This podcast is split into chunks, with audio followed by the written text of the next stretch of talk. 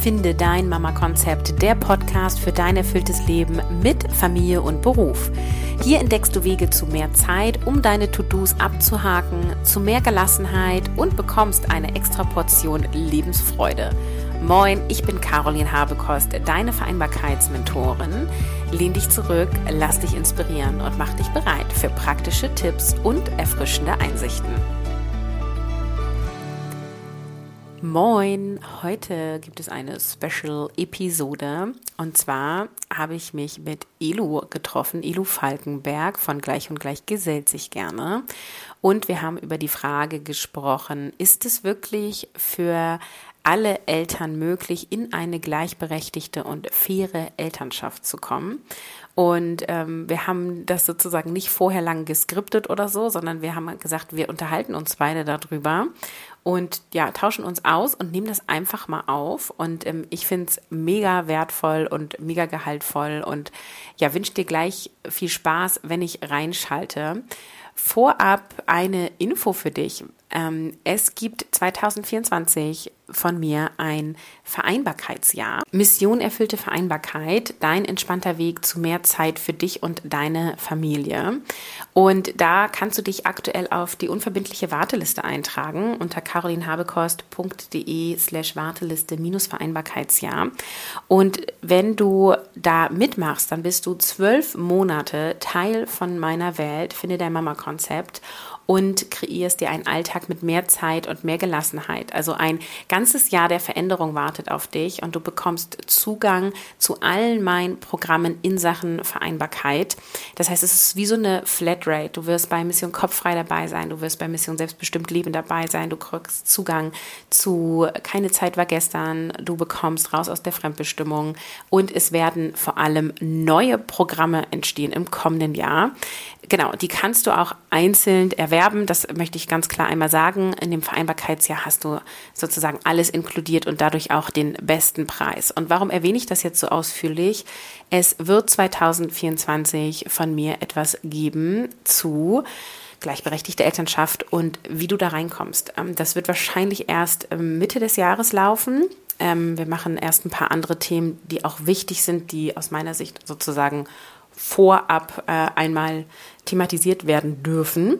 Ähm, genau, und wenn du sagst, hey, dieses Thema gleichberechtigte Elternschaft und die Episode heute und auch meine Perspektive auf die Dinge und meine Herangehensweise gefallen dir, ähm, dann trag dich auf jeden Fall auf die unverbindliche Warteliste ein, dann kriegst du alle Infos ähm, und es wird nicht mehr lange dauern, da kriegst du alle Detailinfos und kannst dann dich auch schon anmelden. Jetzt wünsche ich dir ganz viel Spaß mit dem Gespräch von Elu und mir und ich klicke jetzt einmal rein. So, liebe Caroline, da sind wir hier beieinander, weil uns ja immer wieder irgendwie die Frage so quasi vor die Füße geworfen wird. Ist gleichberechtigte Elternschaft überhaupt wirklich für jedes Elternpaar möglich? Und weil wir uns ja ohnehin da schon viel drüber austauschen, dachten wir uns, wir können das ja auch direkt aufnehmen, wenn wir uns darüber so unterhalten. Und ja, hier sind wir, ne?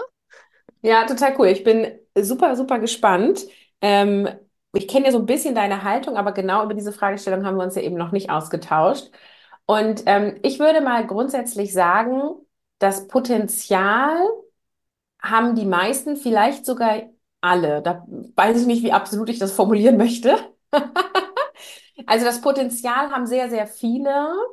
Ähm, meine Erfahrung mit der Arbeit mit meinen Kundinnen ist, äh, dass die wenigsten das erreichen tatsächlich. Wie ist das bei dir?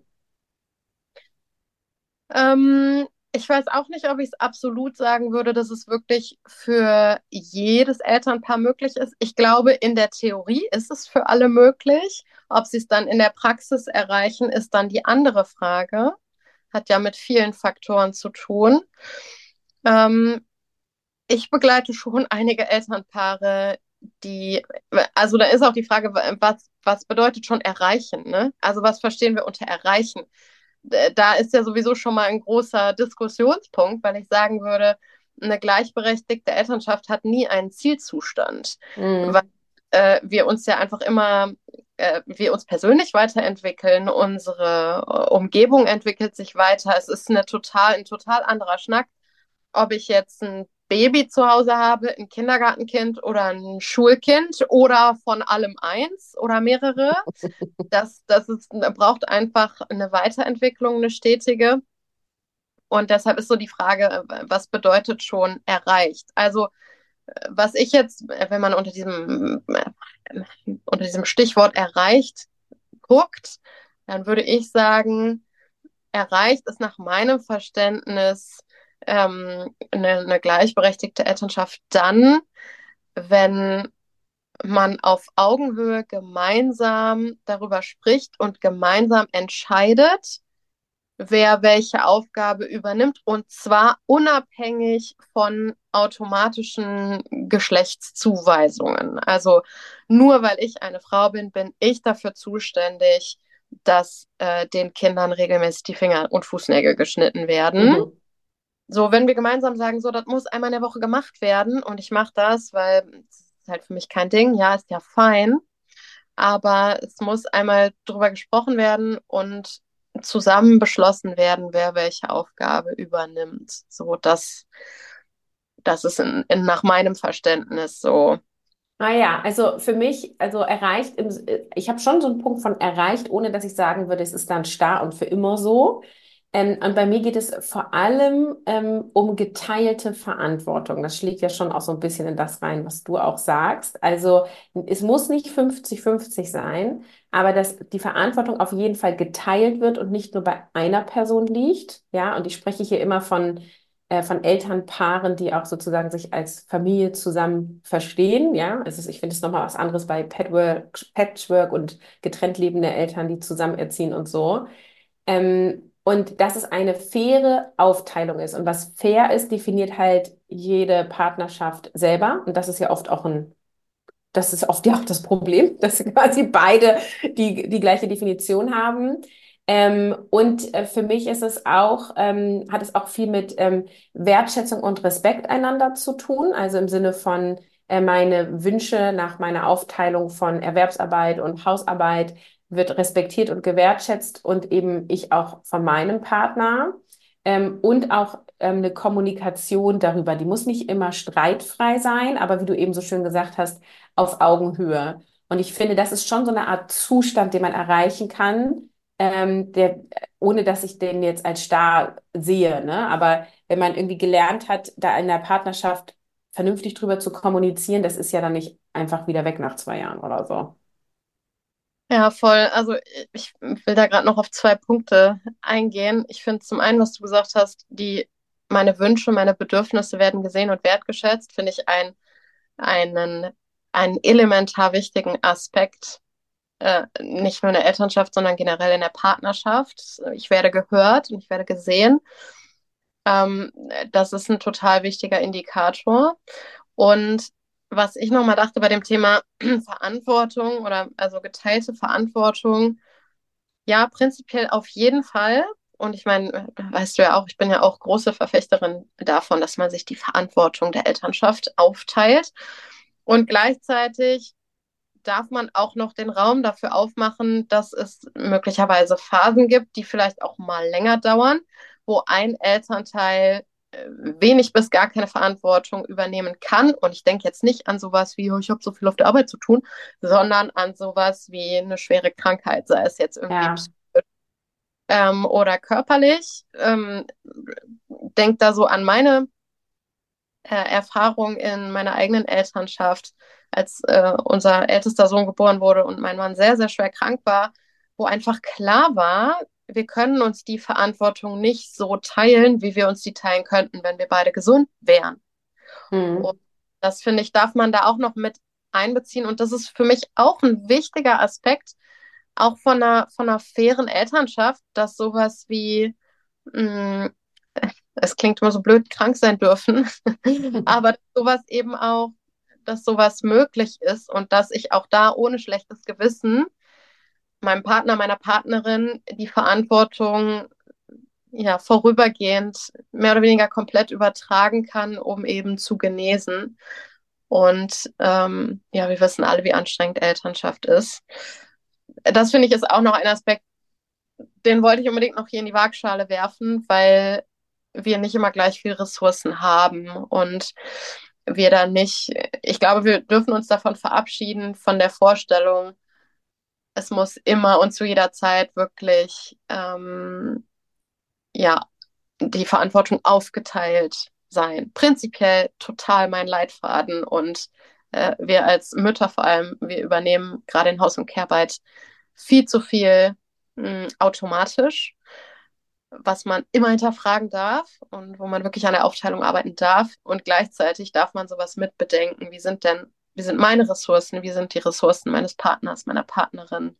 Finde ich auch noch einen ganz wichtigen Aspekt. Ja, also dem stimme ich schon zu. Ich hätte einfach aus dem Bauch raus gesagt, die Elternschaft ist dann fair und sie ist nicht gleichberechtigt, ne? Also weil der eine sozusagen bewusst und aus Gründen, die total verständlich sind, einfach ja alles übernimmt. Ähm, aber das, also da, ich hänge da jetzt nicht an der Definition, ne? Also ich finde ähm, das total äh, sinnvoll, das so zu betrachten.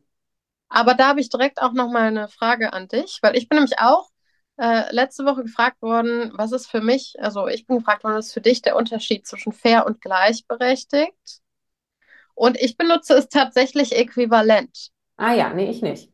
Okay, wie, wie unterscheidest du das? Ja, das ist gut mit dem Krankbeispiel. Also fair ist eben das, was jeder für fair empfindet. Ne? Deswegen liegt es schon dicht beieinander in dem Sinne. Ähm, aber ich finde es eben total fair in Elternschaft und übrigens auch in Partnerschaft ohne Kinder, wenn es Ausnahmen gibt, warum der eine sozusagen alles macht und der andere nichts. Ja, wie zum Beispiel Krankheit. Und das finde ich total fair.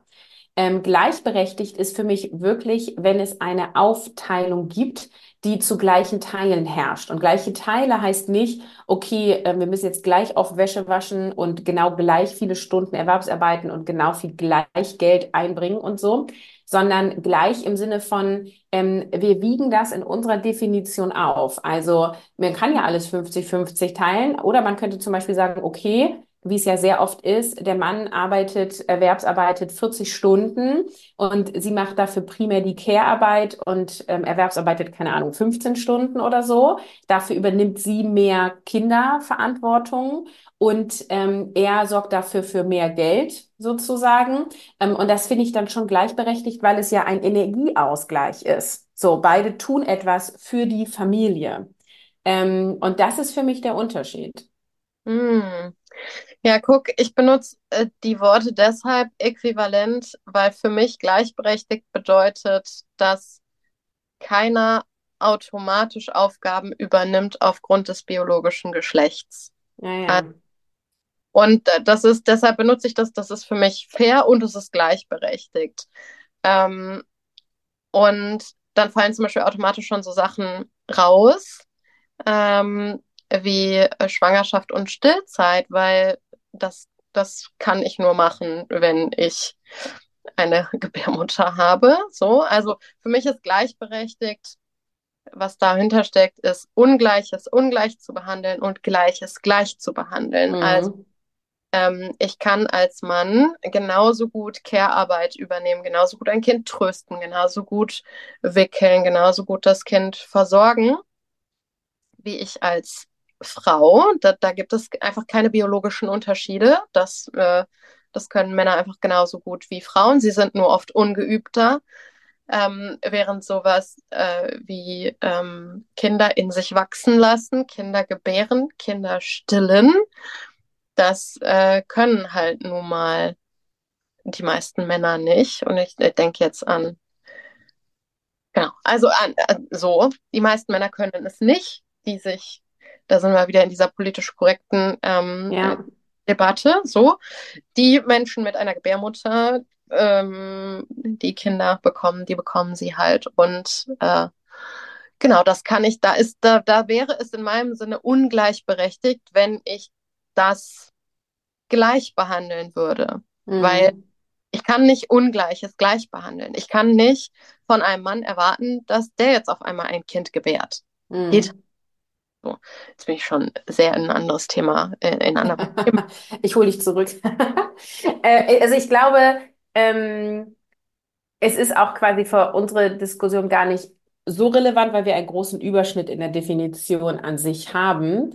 Ähm, und was ich, was ich für mich immer nur wichtig finde, auch nochmal zu betonen, was ich nämlich zum Beispiel total unfair finde, ist, wenn ein Elternteil erwerbsarbeitet und sonst keinerlei Aufgaben übernimmt, ne? Ah, Was Haushalt und ähm, Kinder, ja. ähm, ich wollte gerade sagen, Kinderarbeit ist falsch formuliert, Care-Arbeit übernimmt. Ähm, das finde ich, da, da habe ich noch nie ein Modell gesehen, wo ich sagen würde, das ist fair. Ähm, und ich finde es vollkommen fair und oft auch gleichberechtigt, wenn, ähm, wenn der eine mehr Erwerbsarbeitet und der andere dafür mehr Care-Arbeit macht, aber der, der Erwerbsarbeitet, eben auch Care-Arbeit und auch Hausarbeit übernimmt. Ja, und es muss halt für beide passen, ne? Also Ja. ich kann mich an die Zeit erinnern, wo das bei uns von der Aufteilung her so war, dass ich deutlich mehr Care-Arbeit gemacht habe als mein Mann.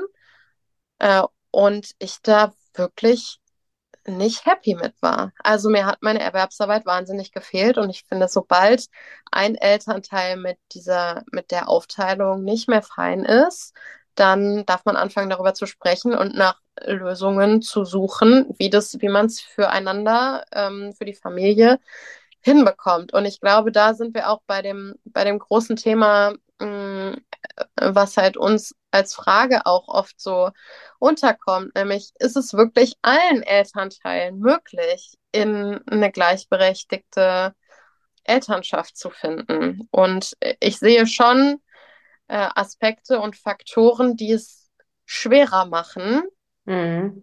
gleichberechtigte Elternschaft zu kommen. Wie siehst du das? Ja, sehe ich auch so. Und lass uns doch mal konkret darüber sprechen, ähm, was es sozusagen braucht. Und anhand der Kriterien sozusagen können wir nämlich auch sagen, für welche Familienkonstellationen ist es mehr herausfordernd als für andere und für welche Konstellation ist es vielleicht sogar auch eher nicht möglich. Ja, also mir Also fällt, ja, sag ja, mal. fang du an. Ist okay. Äh, ich weiß nicht, ob ich mich jetzt damit äh, an die Struktur halte oder da total ausbreche, aber mir fällt ein Aspekt ein. Ich äh, sage ja immer, in meinen Augen ist es wahnsinnig wichtig, erst eine Verbindung zueinander zu haben und die zu stärken, bevor man an so einem Thema wie gleichberechtigte Aufteilung arbeitet. Weil was ich ganz oft beobachte, ist, dass sich Elternpaare gleichberechtigt aufteilen wollen oder nicht Elternpaare, sondern ein Elternteil, oft die Mutter ähm, möchte sich gleichberechtigt oder anders aufteilen und stößt da auf totalen Widerstand oder dann kommen so ähm, Diskussionskarussellfahrten wie äh, du lässt mich hier total im Stich und ich mache hier äh, den Großteil alleine oder ich mache hier alles alleine und du kannst dich immer schön zur Arbeit verpissen und dir machst dir dann einen entspannten Tag, äh, kannst Gedanken zu Ende denken und so. Und dann kommt von der anderen Seite irgendwie, es ist nicht so, dass ich da nur chille, ich habe da auch mega viel Verantwortung und ähm, dann sind so zwei Leute im Widerstand gegeneinander und es wird dann extrem schwer, äh, wirklich konstruktiv an der gleichberechtigten Aufteilung zu arbeiten. Deshalb sage ich immer sowas wie, ähm, ja, wie kommuniziere ich miteinander, wie ist die emotionale Bindung ähm, zwischen mir und meinem Partner, meiner Partnerin äh, das darf ich mir als erstes mal angucken, bevor ich das Thema gleichberechtigte Aufteilung angehe. So, und da sind wir nämlich direkt in meiner, äh, aus meiner Sicht an dem Punkt, mh, wo ich schon sage, da gibt es eine große, große Herausforderung, an dem Aspekt der Verbindung zueinander zu arbeiten, wenn ein Elternteil oder beide Elternteile mh, extreme emotionale Unreife haben. Also die emotionale Reife von einem Kleinkind haben und sich dessen auch nicht bewusst sind. So, Hm. für mich, das ist für mich ein Aspekt, da kann man dran arbeiten. Das ist auf jeden Fall möglich. Und es ist extrem herausfordernd, wenn, ähm, ja, wenn man da viele, viele Anteile in sich trägt, womöglich bei beiden Elternteilen, die eine emotionale Reife von einem Kindergartenkind oder Kleinkind haben. Hm. Also super spannende Aspekte. Dieses Verbindung zueinander finde ich auch mega wichtig und ähm, da trenne ich ja auch gerne erstmal Elternschaft und Partnerschaft. Also Partnerschaft im Sinne von Liebesbeziehung, ähm, die auch schon vor den Kindern geherrscht hat im besten Falle.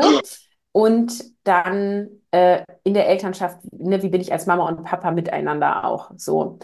Und ähm, ich finde, es spielt eine riesengroße Rolle, auch wie deine Partnerschaft grundsätzlich verlaufen ist. Also Mhm. meine Erfahrung ist, dass wenn es sozusagen eine stabile Beziehung vorher war, im Sinne von, ähm, wir haben eine offene Kommunikation miteinander, wir haben beide ein großes Interesse aneinander, äh, wir, wir waren oder sind beide verliebt, sozusagen, ja. Ähm, und es ähm, war schon vorher irgendwie, äh, ja, in, in der Form stabil dass die einfach auch eine gute Voraussetzung haben. Es muss nicht immer automatisch dann leicht sein, nur die, bei denen auch irgendwie so aus Versehen ein Kind gekommen ist, obwohl sie eigentlich schon zehnmal überlegt haben, ob die sich trennen ähm, und Mhm. jetzt noch zusammen sind und eigentlich auch auf partnerschaftlicher Ebene total viele Themen haben, da wird es halt einfach echt nochmal richtig schwierig, so, ne? Und ähm, ich sagte immer sehr liebevoll und direkt, Augen auf bei der Partnerwahl, ne? Weil ich habe auch manchmal so Frauen bei mir, die halt sagen, ja, also mein Mann, der hat noch nie was im Haushalt gemacht, auch als die Kinder noch nicht da waren, so, ne? Und mein Mann hat noch nie meinen Job ernst genommen, weil er schon immer das Fünffache von dem verdient hat, was ich hatte oder so. Wo ich halt sage, ja gut, da haben wir dann nämlich das Thema der Werte und da würde ich sagen, das ist auch ein Kriterium, also ähnliche Werte ähm, sind hilfreich, wenn nicht sogar eine Voraussetzung. Weil wenn du sozusagen dann noch dieses ganze Thema Partnerschaft und Verbindung von vornherein auf wackeligen Stelzen gestanden ist, dann ist es einfach schwierig, dann in der Elternschaft dann sozusagen den nächsten Schritt zu gehen. Mhm. Ja, total spannend. Mir ist noch ein weiterer ähm, äh, Baustein sozusagen eingefallen, gerade weil du sagtest, ähm, äh, wie war die Partnerschaft grundsätzlich oder äh, ist das Kind gekommen, nachdem ich mir schon zehnmal überlegt habe, dass wir uns trennen oder besser trennen sollten. Ich glaube, herausfordernd ist es tatsächlich auch dann, wenn, und du hast den Begriff eben genutzt, den will ich nochmal aufgreifen, wenn in der Phase der Verliebtheit ein Kind entsteht. Was meine ich damit? Ich meine damit, dass ein Kind äh, sich dann auf den Weg macht, wenn die Beziehung noch keine Liebesbeziehung in dem Sinne ist, dass ich da eine, ex eine, eine extrem hohe Vertrautheit habe, äh, eine stabile Verbindung, sondern dass das noch dieser Zustand der Verliebtheit ist, in dem wir ja gefühlt so ein bisschen wie auf Drogen sind tatsächlich. Ähm, ich habe letztens einen super interessanten Podcast dazu gehört, dass dieser Zustand der Verliebtheit, der ja auch so die Sinneswahrnehmung einschränkt, ähm, dass der weniger möglich ist, je älter wir werden. Wenn wir älter Mhm. werden, wir, oder haben wir weniger Kraft, dieses Gefühl der Verliebtheit. Fand ich mega interessant. Ähm, in einem Podcast von Jay Shetty hatte ich das gehört. Ähm, und ich glaube, dann ist es auch schwer, weil ähm, das geht in die Richtung, die du auch gesagt hast, wenn ich vorher schon eine wirklich solide Basis hatte mit meinem Partner, meiner Partnerin ähm, und auch schon durch Höhen und Tiefen gegangen bin, dann ist es oft, was dann in der Elternschaft passiert oder dadurch, dass wir Eltern werden, ist, dass dieser Hustle in äh, Haus- und Care-Arbeit und diese wirkliche Belastung, diese Herausforderung der Elternschaft, dass das die Liebe zueinander, die Verbindung zueinander so ein bisschen begräbt. Und ich glaube, wenn, wenn das begraben ist, dann hat man nochmal deutlich leichteres Spiel. Es ist nicht komplett leicht, aber es ist leichter im, im Verhältnis oder im Vergleich ähm, zu den Paaren, die in so einer Verliebtheit schon in die Elternschaft gekommen sind. Ähm, ja, das ist mir gerade auch noch in den Sinn gekommen. Ja, und auch da ne, kenne ich so Beispiele, die haben sozusagen aus Versehen, nachdem sie vier Wochen waren, ein Kind gekriegt und sind jetzt nach zehn Jahren immer noch glücklich zusammen. Und ich kenne eben auch genau das andere. Also es sind immer nur eher so Tendenzen. Und die, die halt einfach schon so eine Art Streitkultur im positiven Sinne entwickelt haben, konstruktiv Konflikte lösen können, miteinander sprechen können, bereit sind, sich auch ein bisschen flexibel zu verhalten, um sozusagen die größten gemeinsamen Bedürfnisse bedecken, äh, bedecken, erfüllen zu können. Ähm, die haben es einfacher, äh, also sozusagen grundsätzlich ein Stück weit einfacher denen gegenüber, bei denen das nicht so ist. Und ich persönlich empfinde es auch so, dass ähm, je mehr mein Mann und ich in den vor allem ersten Babyjahr äh, der Kinder auch noch darauf geachtet haben, dass wir nicht nur als Eltern agieren, sondern auch als Partner und Partnerinnen, ähm, desto weniger Konflikte hatten wir auf der Elternebene. Also was meine ich? Bei uns war das so, als das erste Kind da war, ähm, gab es bei uns ja viel zu tun, weil es ja ein sehr unruhiges Kind war, auch lange, über ein Jahr lang. Ähm, und wir konnten uns sozusagen tagsüber nicht in Ruhe unterhalten. Es war nicht möglich, ja. Also die hat auch nicht mal irgendwie eine Stunde geschlafen oder so. Ähm, und wir konnten eigentlich nur noch, es ging eigentlich nur noch darum, sozusagen, wie, wie überleben wir? So, da hatten wir keinen Raum für Partnerschaft. Und das mussten wir so ein bisschen aufholen, als es sozusagen sich alles ein bisschen eingegroovt hat. Und das, das ging dann über ein Jahr so. Ähm, und da brauchten wir auch lange auf Beziehungsebene, um dann wirklich auch nochmal zu gucken, wie geht's dir und wie geht's mit dir mit der Situation und wie bist du in die Elternschaft reingekommen und ähm, überhaupt auch ähm, sozusagen die Augen füreinander ähm, nochmal zu haben im Hinblick auf Attraktivität und Anziehung. Dann hatten wir das ja beim zweiten Kind so ein bisschen auf dem Schirm. Und da haben wir auch eine andere Lebenssituation gehabt. Wir sind umgezogen. Ich hatte meine Schwiegereltern ähm, dicht vor Ort. Das zweite Kind war vom Verhalten her ganz anders. Und da war es zum Beispiel so, dass wir uns tagsüber durchaus mal unterhalten konnten. Da habe ich also schon eine, eine Steigerung darin gesehen, dass wir doch immer noch auch als Partner existiert haben und nicht nur als Eltern. Und dann hat es nochmal eine richtige Steigerung beim dritten Kind gegeben, weil wir also ja viele Jahre dazwischen lagen und wir auch so viel in Sachen Vereinbarkeit und gleichberechtigte Elternschaft schon unterwegs waren, dass ich sagen würde, beim dritten Kind gab es kaum einen Einbruch auf dieser partnerschaftlichen Ebene. Und das hat es uns sehr viel leichter gemacht, auch in ein anderes Vereinbarkeitsmodell zu gehen. Ja, das ist ja super spannend und das bestärkt ja auch nochmal meine These, dass es Verbindung braucht, um an so Themen wie äh, gleichberechtigte Aufteilung oder überhaupt an Elternschaftsthemen zu arbeiten, weil sonst ist es ein, also was ich halt auch oft beobachte, vielleicht äh, hast du da ähnliche Beobachtungen, ist, mh, mm, dass vermeintliche Streitigkeiten oder Streitpunkte in der Elternschaft gar nicht wirklich Elternschaftsthemen sind, sondern Partnerschaftsthemen. Also mhm. ich denke, ich mache es mal ganz plakativ, ähm, dass mein Partner irgendwie das Geschirr auf die Spülmaschine räumt. Das hat jetzt nicht direkt was mit Elternschaft zu tun, sondern mit Hausarbeit, äh, gemeinsamer Hausarbeit. Dass mein Partner die, Spül die, die, das Geschirr auf die Spülmaschine räumt und nicht in die Spülmaschine. Äh, und ich das sage, ähm, und, es, und es artet aus in einen riesen Konflikt.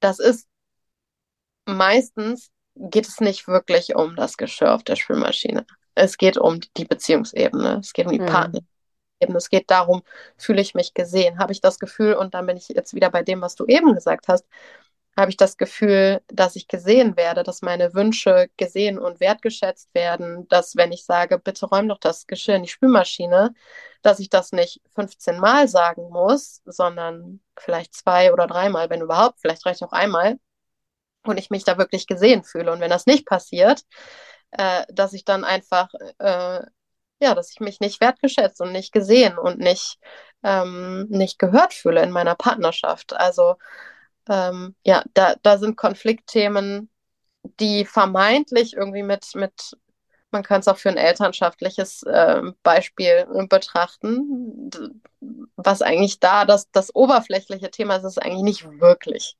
das Thema. Ja, stimme ich total zu. Ich möchte unbedingt noch äh, über Beruf und Geld sprechen, also Berufsrahmenbedingungen, äh, weil aus meiner Sicht macht das auch nochmal einen riesen Unterschied ähm, bist du Ärztin im Krankenhaus mit 24-Stunden-Schichten und Rufbereitschaft, ja? Ähm, oder ähm, sitzt du irgendwie als Architekt im Büro und hast 8 bis 17 Uhr ähm, und total zuverlässige Arbeitszeiten und vielleicht aber auch starre und hast keine Gleitzeit oder so. Das sind ja alles so Sachen, die im Alltag vor allem eine Rolle spielen, im Hinblick von, wer bringt das Kind in die Kita, wer kocht das Mittagessen, wer bestellt das Webmenü und so. Ähm, und da würde ich schon sagen, ähm, je flexibler beide Elternteile ihren Beruf machen, und das ist eine bewusste Wortwahl, ähm, desto, äh, desto leichter geht es auf jeden Fall auf organisatorischer Ebene. Und je leichter es auf organisatorischer Ebene geht, ähm, desto positiver beeinflusst es die gleichberechtigte Elternschaft. Und was ich immer wieder erlebe, ist, dass quasi mit gewissen Rahmenbedingungen oder Berufen eben auch gleich eine Unflexibilität interpretiert wird. Deswegen habe ich das Beispiel von einer Ärztin genommen. Das ist ein Beispiel, was ich sehr häufig habe ähm, in der Arbeit mit meiner Community. Ähm, und was dann auch immer noch mit reinspielt, ist ganz oft, dass er eben sehr viel mehr Geld verdient. Wie ist da deine Erfahrung? Mm, ah, das ist jetzt eine äh, ne, ne Denkfrage. Ja, also ich glaube schon, ich habe schon die Erfahrung gemacht, dass es in äh, mit manchen Berufen tendenziell leichter ist, eine Vereinbarkeit zu leben. Es fällt mir ein bisschen schwer, darauf zu antworten, weil das so ein bisschen ähm, aus nur rein diesem Thema Elternschaft rausgeht. Weil das auch, das hat, da spielen für mich viele politische Aspekte mit rein, ne? Also viele Mhm. strukturelle Bedingungen auch. Gerade als du das Beispiel der Ärztin oder Arzt, wie auch immer, genannt hast, ähm, da bin ich so schnell bei diesem Aspekt, wie funktioniert eigentlich unser System und äh, Mhm. Akt äh, ist da eigentlich oft unser System und wie wenig familienfreundlich. Ich habe, mir fällt schwer, da eine, eine konkrete Antwort äh, drauf zu finden. Sag du doch mal, wie du das erlebst. Vielleicht habe ich dann gleich noch einen Impuls. Ja, also ich erlebe das einmal so, dass es total von der Bereitschaft des einzelnen Elternteils abhängt, es eben so zu gestalten, dass es leichter ist organisatorisch.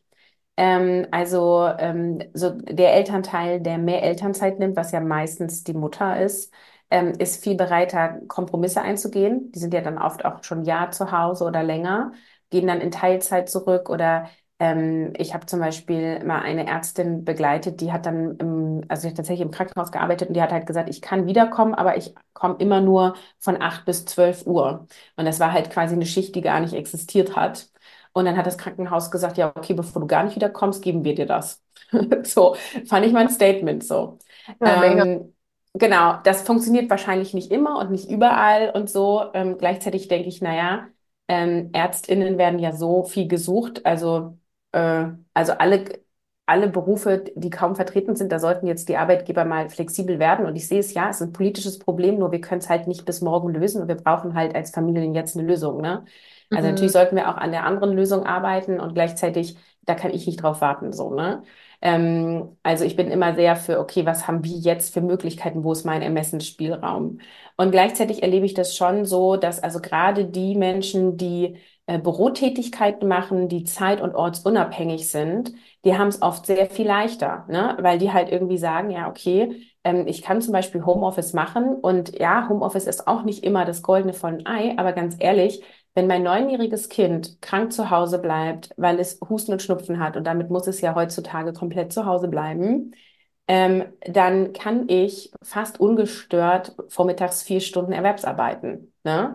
Der schläft erstmal aus, der hört Hörbuch, der hilft mir Homeoffice. Würde ich ins Büro fahren, ich würde den ja nicht alleine lassen hier irgendwie fünf, sechs Stunden lang.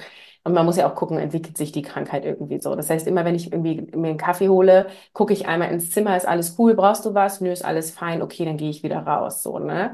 Ähm, und wenn du dann eben nicht Termine hast und Calls hast oder Meetings hast ähm, oder um eine gewisse Uhrzeit irgendwo sein musst, entspannt es total. Es führt mit sich, dass du ein höheres Maß an Selbstmanagement brauchst, weil die große Gefahr ist nämlich dann, dass die Menschen sich komplett überlasten, ne? Weil sie dann auch sozusagen dem Arbeitgeber gegenüber oder den Kunden gegenüber so nach dem Motto, ja, nur weil ich Mutter bin, nur weil ich Vater bin, will ich jetzt nicht schlechter performen und die dann sozusagen von morgens von sechs bis acht arbeiten, dann die, also Erwerbsarbeiten, dann irgendwie die Kinder parallel betreuen und dann abends nochmal von 18 bis 23 Uhr machen oder so, ne?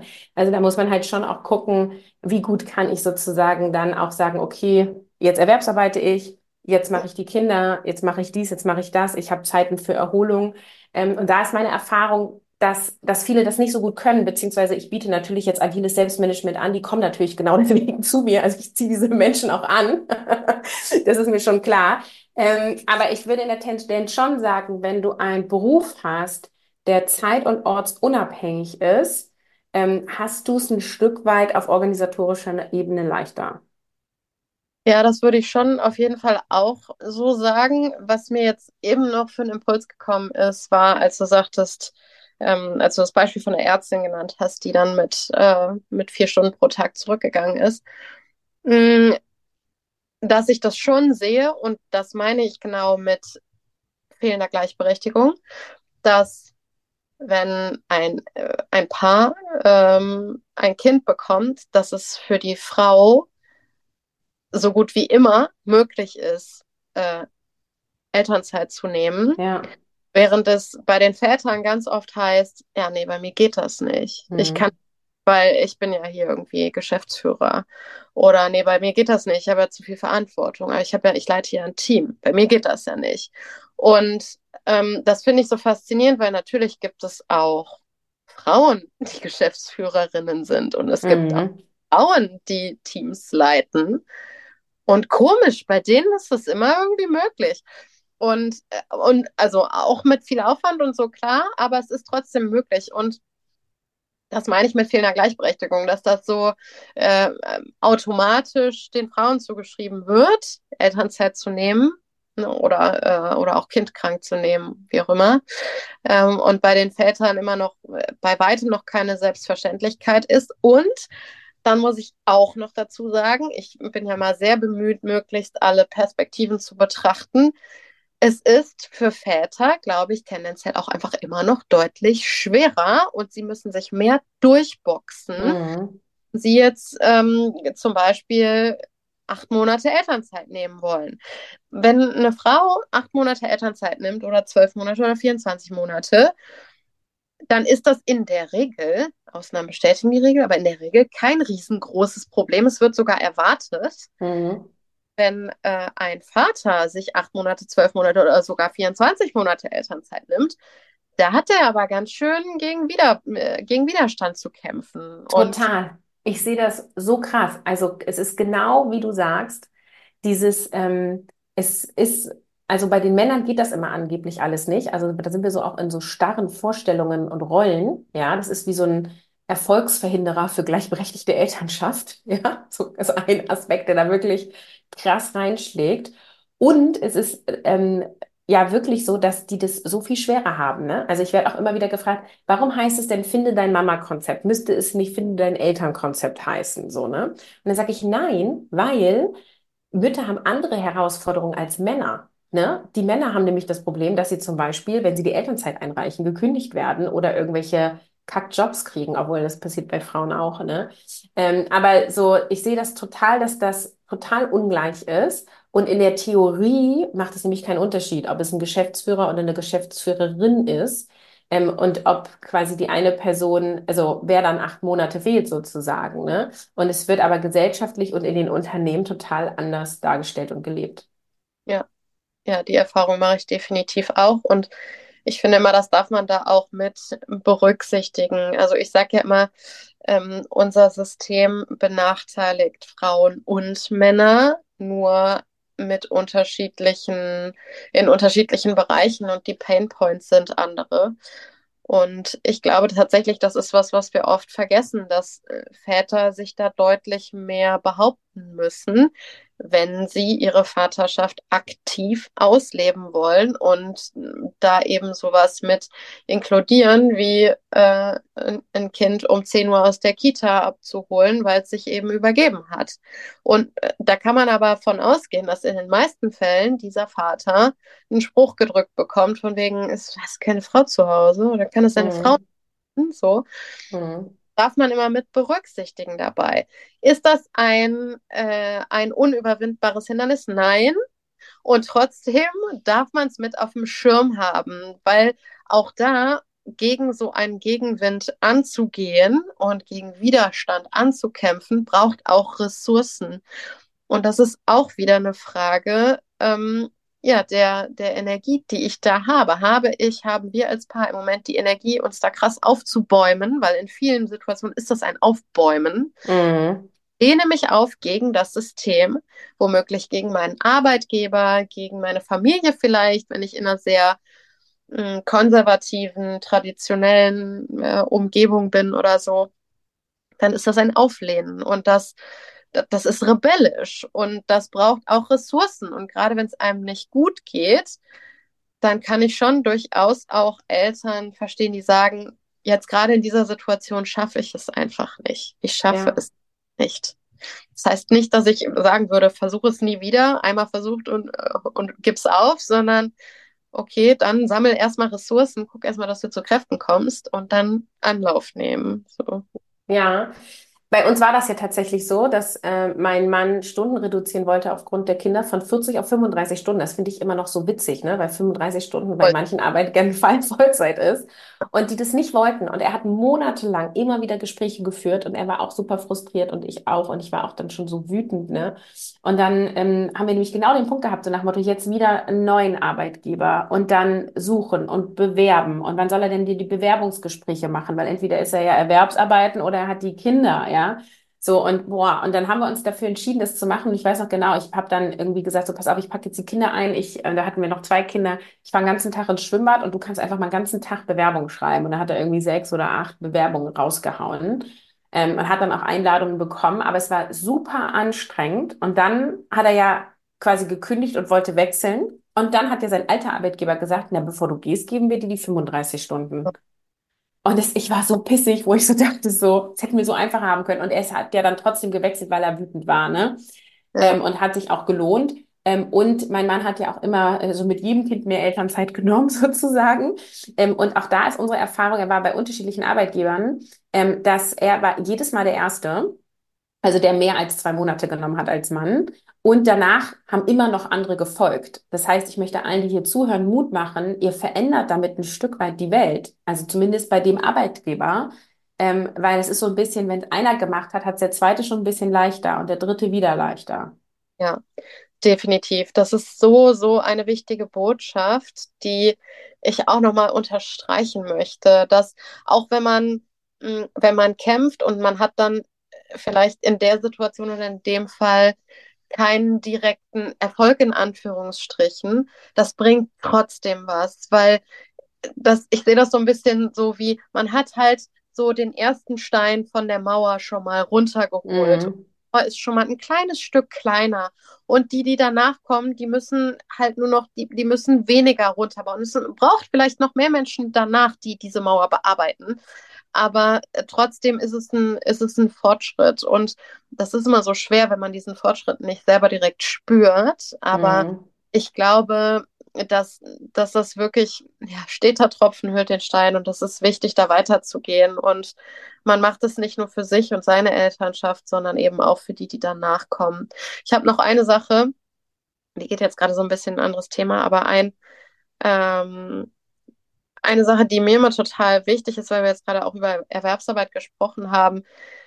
Für mich ist ein, ein total guter, ähm, relativ äh, genauer, präziser Indikator dafür, ob ein Elternpaar eine gleichberechtigte Elternschaft lebt oder nicht, ob sie gleich viel frei verfügbare Zeit haben. Also ob ah, beide. Das ist gut, ja gleich viel frei verfügbare Zeit haben, weil an der Erwerbsarbeit, an der Menge der Erwerbsarbeit kann man es nicht festmachen. Ich kenne Elternpaare, die arbeiten exakt gleich viel Erwerbsarbeit und die Elternschaft ist trotzdem ungleichberechtigt, weil sie trotzdem deutlich mehr Haus- und Kehrarbeit übernimmt. Mhm.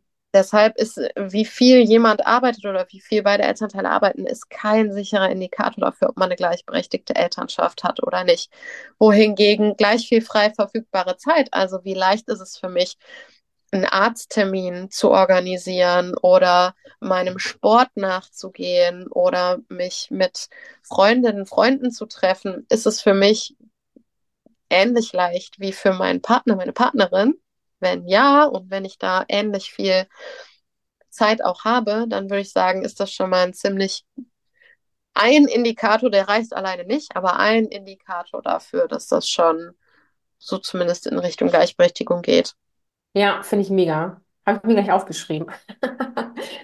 ähm, ich will unbedingt noch über Geld sprechen, weil ähm, das ja auch immer wieder angegeben wird, quasi als Argument von, wir können uns das nicht fair aufteilen, weil er verdient ja mehr Geld. Und dann schlägt erstmal zutage, okay, fair heißt ja nicht immer halbe halbe, ne? Das denken viele so. Muss es nicht sein, habe ich ja anfangs schon gesagt, wenn der eine 70 Prozent Erwerbsarbeitet und der andere 30%, cool, so, solange dann sozusagen die Care-Arbeit auch von beiden zu, also gegenläufigen Prozenten dann aufgenommen wird, sozusagen. Ähm, und ich habe einerseits, sehe ich halt Familien, die finanziell einfach knapp dran sind, also die auch klug wirtschaften. Ähm, und trotzdem ist es sozusagen am Ende des Monats ist 0 Euro, es kann nicht zur Seite gelegt werden, die Renten können nicht privat noch aufgebessert werden. So, und wenn dann irgendwie nochmal äh, 50 Euro für eine Winterjacke dazukommt, wird es echt eng. So, wo ich denke, ja, okay, die haben es halt jetzt schon auch schwieriger, die müssen halt irgendwie wirklich auf jeden Euro gucken. Ähm, und wenn dann er sehr viel mehr Erwerbs, äh, mehr pro Stunde sozusagen verdient, dann macht es irgendwie Sinn. Ähm, andererseits kenne ich auch so, ich sag mal, finanzstarke Familien und, und da rede ich von einem Monatseinkommen von 8.000 bis 10.000 Euro, ne? die auch sagen, es ist finanziell nicht möglich, weil er ja so viel mehr verdient. Ja, das sind dann irgendwelche Managerpositionen, Geschäftsführer oder so. Und sie ähm, hat irgendwie ein Gehalt von 1500 oder so. Ähm, und dadurch, dass er den viel größeren Anteil dann hat, wäre das nicht möglich. Und da möchte ich auch zu so einem Gedankenspiel einladen, weil theoretisch haben ja die, die dann viel verdienen, das viel größere Potenzial, ähm, quasi Stunden zu reduzieren, weil sie würden ja mit weniger Stunden wahrscheinlich immer noch mehr Geld zur Verfügung haben als die andere Familie, von der ich eben gesprochen habe. Gleichzeitig ja. gewöhnen wir uns ja an Geld. Ne? Ich verstehe auch die Leute, wenn die sagen, ja, ich habe jetzt irgendwie ein Haus gebaut für 500.000 Euro oder vielleicht sogar 800 oder eine Million und ich muss jetzt irgendwie 2.000, 3.000 Euro jeden Monat abzahlen und ich bespare nochmal Rente und keine Ahnung, Vermögensaufbau mit 1.000 Euro im Monat und so weiter. Ich will das jetzt gar nicht alles einzeln aufzählen. So nach dem Motto, wenn wir jetzt unser Modell tauschen, dann bricht alles zusammen. Und ähm, da verstehe ich auch die Perspektive. Und gleichzeitig denke ich immer, mehr, mehr Geld, mehr Möglichkeiten. Und gleichzeitig sehe ich aber, dass die, die mehr Geld haben, ihre Möglichkeiten gar nicht ausschöpfen. Ähm, mhm. Und da würde mich mal deine Erfahrung interessieren. Also mein Eindruck ist, dass Geld oft so ein Scheinargument ist. Das wird immer vorgeschoben und äh, da steckt aber eigentlich was anderes drunter. Als du jetzt gerade sagtest, als du das Beispiel von der Familie genannt hast, die hm, eher knapp ist, muss, die sehr stark wirtschaften muss, da kommt bei mir direkt der Gedanke hoch oder das, was meine, mein Erlebnis ist, meine Erfahrung, das sind tendenziell die Elternpaare, bei denen beide erwerbstätig sind. So. Mhm. Und dann frage ich mich halt so, wenn das da, das sind ja dann oft Situationen, da müssen beide Erwerbsarbeiten, damit es reicht. So. Mhm. Und äh, da frage ich mich, wenn das da mit viel weniger finanzieller Kapazität funktioniert, und natürlich ist das auch anstrengend und schwierig, keine Frage. Wenn es da funktioniert, wieso klappt es dann bei denen, die viel mehr finanzielle Kapazität haben, nicht?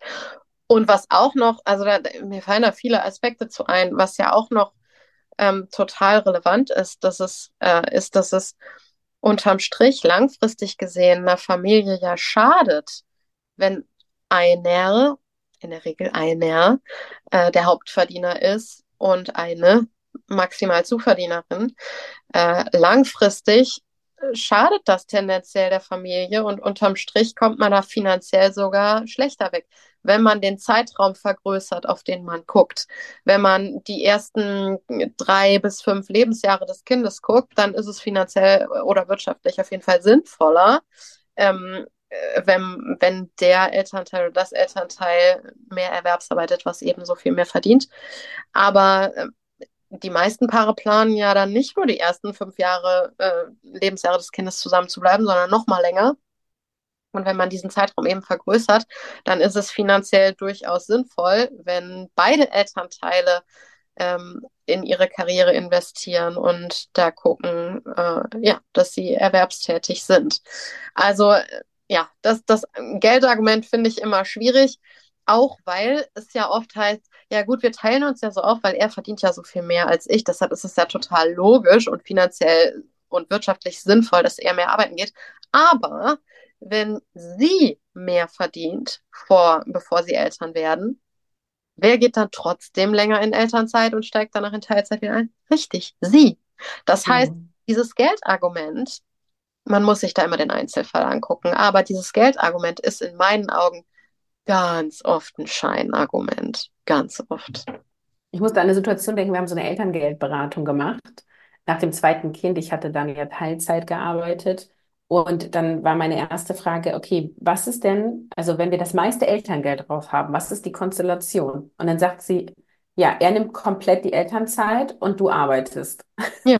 Weil er die ganze Zeit Vollzeit oder fast Vollzeit erwerbstätig war mit höherem Stundensatz. Und ich saß da und dachte, nee, also ich gehe nach dem Mutterschutz nicht 40 Stunden Erwerbsarbeiten. Das mache ich nicht. Und da habe ich auch noch mal so gemerkt, ähm, okay, die Frage ist eben nicht, wie, wie, wie kriegen wir am meisten Geld raus, sondern ähm, was sind eigentlich erstmal die höchsten Prioritäten? Ne? Und mir war das zum Beispiel total wichtig, dass ich sechs Monate primär für, für das neue Kind sozusagen dann da bin. Ähm, und danach bin ich irgendwie immer flexibel. Das ist bei mir einfach so eine Grenze sozusagen. Ähm, und da ging es mir eben nicht ums Geld. Also wir haben nicht die Variante gewählt, die uns am meisten Geld gegeben hat. Ja. Oder hätte.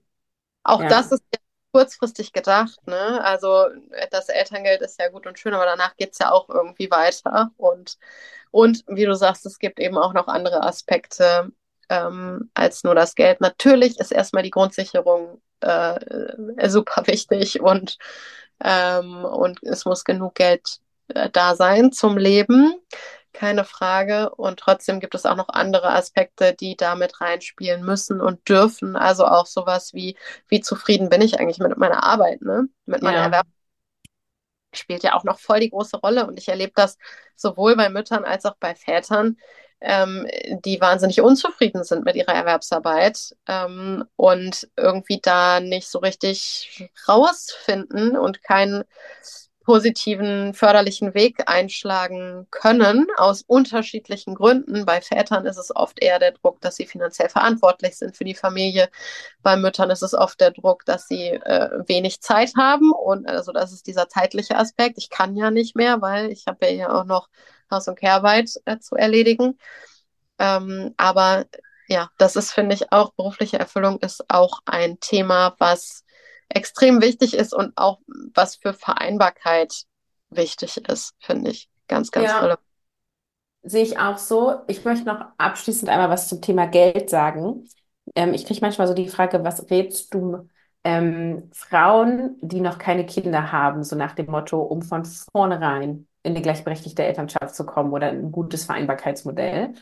Und ein Aspekt, den ich da nenne, ist Geld, nämlich Umgang mit Geld ähm, quasi Finanzen im Blick haben, ähm, Absicherung mit Geld, also quasi nicht nur vom jetzigen Gehalt leben, sondern sich irgendwie Puffer, Vermögensaufbau, Rentenabsicherung, alles das, was viele Jahre lang ja, liegen lassen, beziehungsweise auch einfach nicht gelernt haben. Also ich habe auch irgendwann angefangen, mich darüber zu informieren und habe dann halt Dinge umgesetzt.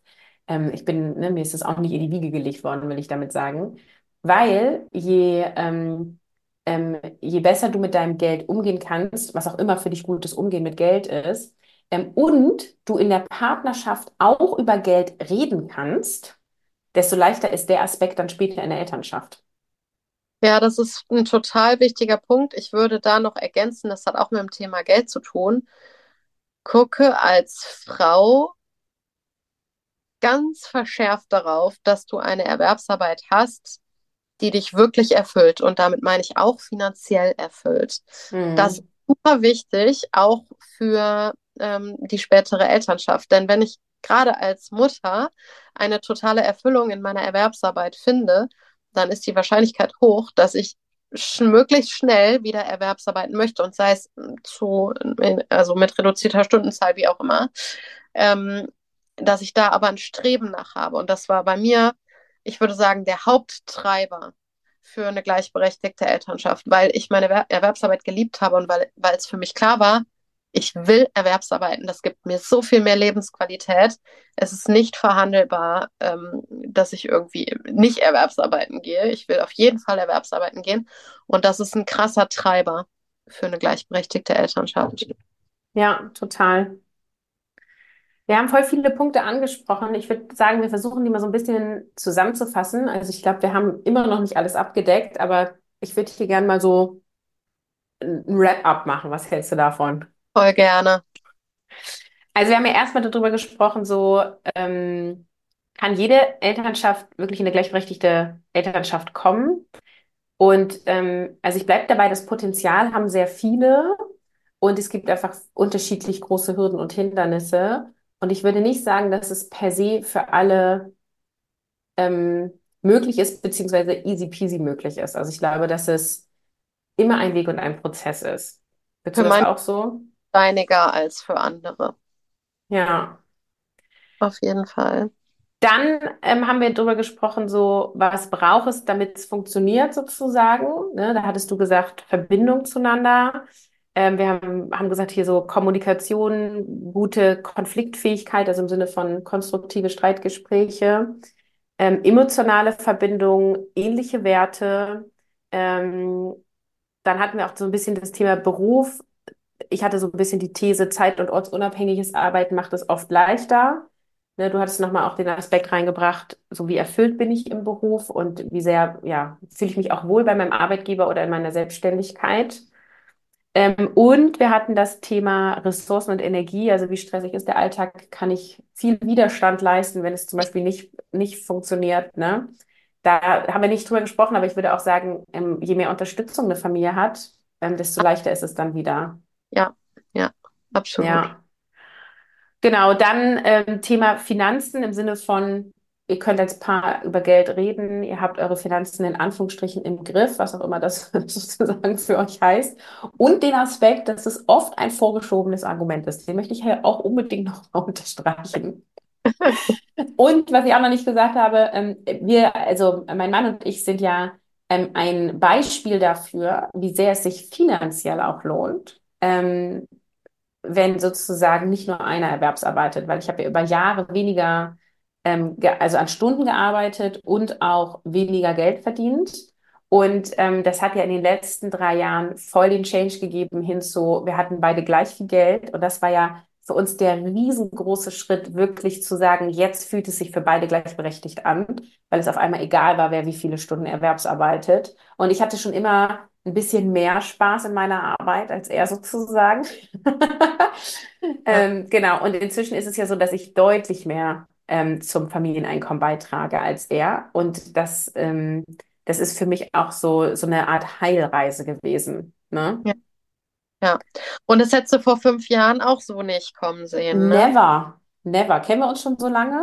Schon, ne? so lange glaube ich nicht. Ich habe nur gerade an deine Situation vor fünf Jahren gedacht. Ah ja, aber wir kennen uns ja auch schon über Jahre. Also ich hätte es auch, ich hätte es, glaube ich, auch nicht mal vor drei Jahren gedacht. Also, dass ich höher kommen kann, ja. Ähm, aber ähm, ich habe ja dann in Anstellung hatten wir ja gleich viel Gehalt und da habe ich ja ähm, also einen Arbeitgeber gewechselt und krass verhandelt. Also in dem Sinne, ich habe einfach sehr viel mehr Geld in meine Bewerbung geschrieben, was ich haben will. Und dann haben mich doch echt drei potenzielle Arbeitgeber trotzdem eingeladen. Da war ich ganz überrascht. Ja, genau. Und ich würde auch sagen, ähm, beide müssen es wollen, ne? Und brauchen so eine Offenheit. Also, wenn es nur einer wirklich will und der andere nicht mal offen ist, dann wird es auch echt schwierig.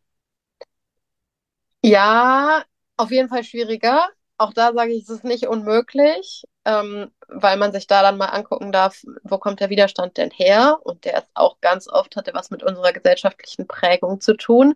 Der hat ganz oft was mit darunterliegenden Ängsten zu tun. Und wenn man es schafft, da die, das Warum darunter zu sehen, dann ist es vielleicht nochmal eher, also dann ist es auf jeden Fall eher möglich, da auch gegen Widerstand ähm, nicht zu arbeiten, sondern gemeinsam den Widerstand ein bisschen aufzulösen. Mhm. Also Ja. ich würde sagen, dass es dann per se nicht möglich ist. Nee, per Aber se nicht, aber gefühlt deutlich schwieriger. Aber ich meine, du, äh, also ich begleite ja an sich auch nicht Paare, sondern ähm, die Frauen.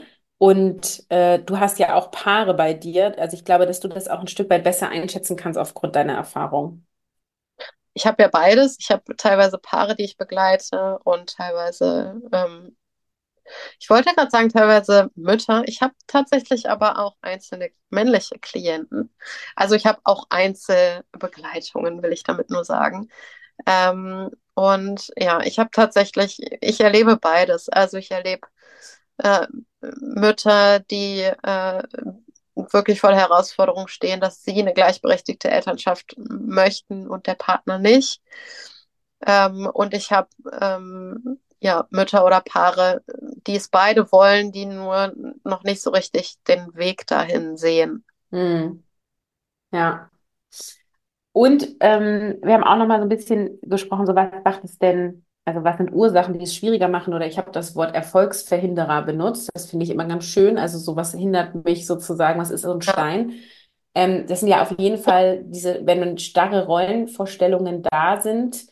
Ähm, es sind auch oft ja Rahmenbedingungen, die politisch und wirtschaftlich aktuell noch bedingt sind. Hatten wir noch mehr Erfolgsverhinderer für eine gleichberechtigte Elternschaft? Ja, du hast es eben, glaube ich, schon angeschnitten, aber das, äh, das Thema emotionale Unreife hatte ich am Ja. Anfang gebracht. Das hast du eben, glaube ich, schon mal angeschnitten. Genau, das ist für mich, das macht es sehr, sehr schwer. Das ist nicht, nicht direkt, ähm, es liegt nicht direkt vor dem, also es ist keine Erfolgshindernis direkt vor der gleichberechtigten Elternschaft, sondern noch davor. Also wie ich da kommuniziere, wie ich überhaupt ja, wie ich mir da so einen Weg überhaupt bahnen kann, wenn ich da einen Elternteil habe oder beide, die sehr emotional unreif sind, dann geht es in Gesprächen darum, dass man Recht bekommt und dann geht es darum, dass man die Trigger aneinander auslebt. Hm. Dann geht es nicht wirklich um die Sache. Würdest du sagen, ähm, wenn beide Elternteile viel unterwegs sind, so in Richtung Persönlichkeitsentwicklung und eigene Kindheit aufarbeiten, dann ist es per se leichter? Ja, ich glaube, tendenziell ist es dann leichter. Ja. Ja, Zumindest auf, ich mein Gefühl ist vor allem konstruktiver. Also das heißt dann nicht, dass sie unbedingt in eine gleichberechtigte Elternschaft kommen. Es könnte nämlich dann auch relativ schnell zu dem Ergebnis kommen, okay, wir passen nicht zusammen, ne? Zu ja, Erkenntnis. aber das ist ja auch nicht, also in manchen Fällen ist das tatsächlich der, der bessere Weg. In, Ja. in vielen nicht. Ich glaube, viele Elternpaare geben zu früh auf. Aber in manchen Fällen ist es tatsächlich so, dass, dass das einfach ähm, verschwendete Energie ist, sich dann so immer aneinander abzuarbeiten. Und Hm. was du eben sagtest mit der Persönlichkeits- oder Bewusstseinsentwicklung, ich glaube, wenn je fortgeschrittener man da ist in Persönlichkeits- oder Bewusstseinsentwicklung, desto mehr kann man kommunizieren. Was ist denn hier eigentlich gerade mein Problem? Und was Ja. davon ist eigentlich mein Thema, womit ich jetzt irgendwie durch die Umstände in Kontakt gekommen bin? Vielleicht auch dadurch, was du gesagt hast, aber es ist trotzdem mein Thema. Hm. Und, und, und was ist, was ist eigentlich, worum geht es hier eigentlich wirklich? Und ein Problem oder so ein Streit hat ja meistens mehrere Aspekte. Ähm, und es geht dann einfach nochmal leichter, das zu benennen und wirklich zu erkennen und dann auch zu benennen. Was ist hier eigentlich gerade das Problem? Ja, und es sind ja dann, dann okay, führen, werden mehr die Gespräche über die Bedürfnisse geführt und das ist ja oft eine schnellere Lösung sozusagen, ne? Weil es dann um über Bedürfnisse geht. Und Auch, ich ja. finde das manchmal ganz witzig, wenn mein Mann und ich Diskussion haben. Das will ich ja auch nochmal öffentlich bitte sagen, ne? Wir finden gleichberechtigte Elternschaft, was nicht heißt, dass wir nicht streiten. Ja, Oh, das oh sind auch Gott, immer viele. das ich sage immer um Gottes Willen, aber bin ich überhaupt nicht gläubig. Aber äh, ich will nur sagen, auf jeden Fall streiten. Streiten gehört doch voll dazu. Das ist halt die Art und Weise, wie man miteinander streitet. Aber nicht zu streiten, das kommt für mich so, so einer, so einer Nulllinie gleich. Also dann Ja, man weder in die Höhen gemeinsam noch in die Tiefen. ja, Natürlich genau. voll wichtig. Und was, äh, was ich jetzt schon öfter auch hatte von, von meiner Seite aus, ähm, dass ich dann auch in solchen, das, da sind wir dann noch nicht im Streit, sondern ist, die Kommunikation wird langsam schärfer und der eine oder andere stöhnt so, Ne? So. Ja. Äh, und dass ich dann einfach auch sage, so, das ist genau der Punkt, da fühle ich mich jetzt nicht gesehen. Ne? So. Also, dass ich sozusagen genau den Punkt, der mich gerade piekst, äh, kommuniziere. Und ähm, oft ist mein Partner dann auch davon genervt, sozusagen. Ähm, aber wir kommen sehr viel schneller weiter. Ja. Also, weil ich das dann in dem Moment benennen kann, dadurch, dass wir so beide unsere Wege gehen und so viel reflektieren. Und deswegen finde ich es auch nochmal so ein schöner Punkt, den ich hier als Impuls auch mitgeben möchte für die Hörerin. Gerade wenn du einen Partner hast, eine Partnerin hast, die da noch nicht so offen für ist, ähm, finde dich und geh deinen Weg. Und auch da wirst du wahrscheinlich dieses Leben nicht mehr ankommen, aber du sozusagen immer mehr in diese Richtung gehen. Ähm, weil je mehr du dich selber kennst und dich reflektierst und auch erkennst, okay, das tut mir deswegen gerade weh oder deswegen bin ich traurig oder wütend und du kannst du Gefühle benennen und mit dir in Verbindung sein und auch erkennen, was brauchst du wirklich, ähm, desto schneller kommst du weiter. Und dann muss dein Partner noch gar nicht, deine Partnerin noch gar nicht mitgemacht haben, weil es hilft schon mal, wenn du ganz klar sagen kannst, um, ich möchte gerne Erwerbsarbeiten, weil es mich auch glücklicher macht. Ja, ja, das versteht auch der andere Elternteil, der vielleicht sich nicht so tief mit sich auseinandersetzt.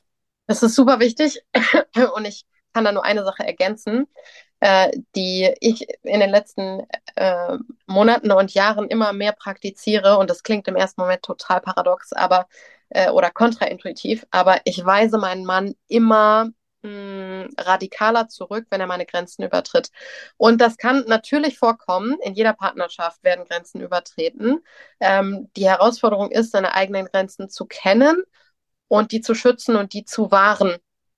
Und äh, das bedeutet nicht, dass ich das Verhalten meines Mannes äh, ändern möchte oder so, sondern ich kommuniziere ganz klar, was mir jetzt gerade nicht gepasst hat, so ähnlich wie du das jetzt auch gerade gesagt hast, und weise zurück, ähm, und äh, das klingt im ersten Moment so kontraintuitiv und passt gar im ersten Moment, auf den ersten Blick, passt es nicht zu dem, was ich immer sage, in Verbindung bleiben, in Verbindung bleiben.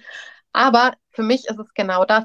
Ich muss ja mich sicher fühlen in meinen Grenzen, in dem, was ich für mich schützen möchte, muss ich mich ja sicher fühlen in meiner Beziehung. Wie kann ich mir denn da sicher sein, wenn ich mir ständig über meine Grenzen latschen lasse? Mhm. Also, ähm, ich sage meinem Mann immer, immer radikaler so, ey, pass mal, war das gerade, war das gerade ein Vorwurf? So, habe ich da einen Vorwurf gehört? so?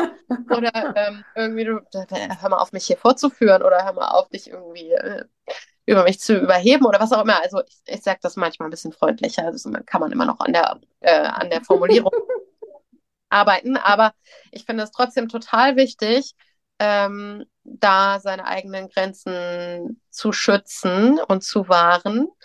Ähm, ja, und äh, das ist ein Riesenthema. Das ist also äh, die, eine der größten Herausforderungen, würde ich sagen, in der Partnerschaft.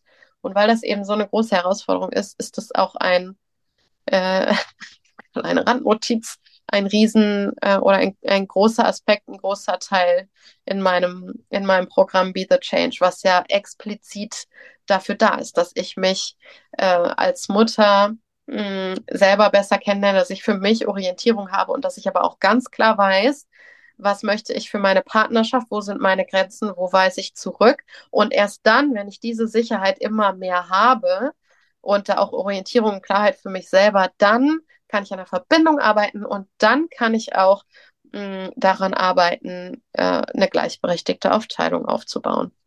Ja, ja, guter Punkt. Ich könnte jetzt auch schon wieder responden, aber wir machen hier, wir hören mal auf.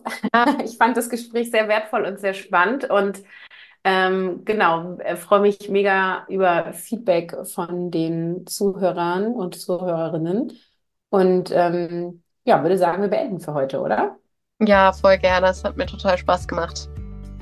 Ich hoffe, du konntest ganz viel für dich mitnehmen. Wenn du Bock hast auf alles, was deine Vereinbarkeit verbessert, dann trag dich unverbindlich für die Warteliste für das Vereinbarkeitsjahr ein unter www.carolinhabekors.de slash Warteliste-Vereinbarkeitsjahr. Den Link findest du in den Show Notes und dann machen wir Next Level in 2024. Es kann nur großartig werden.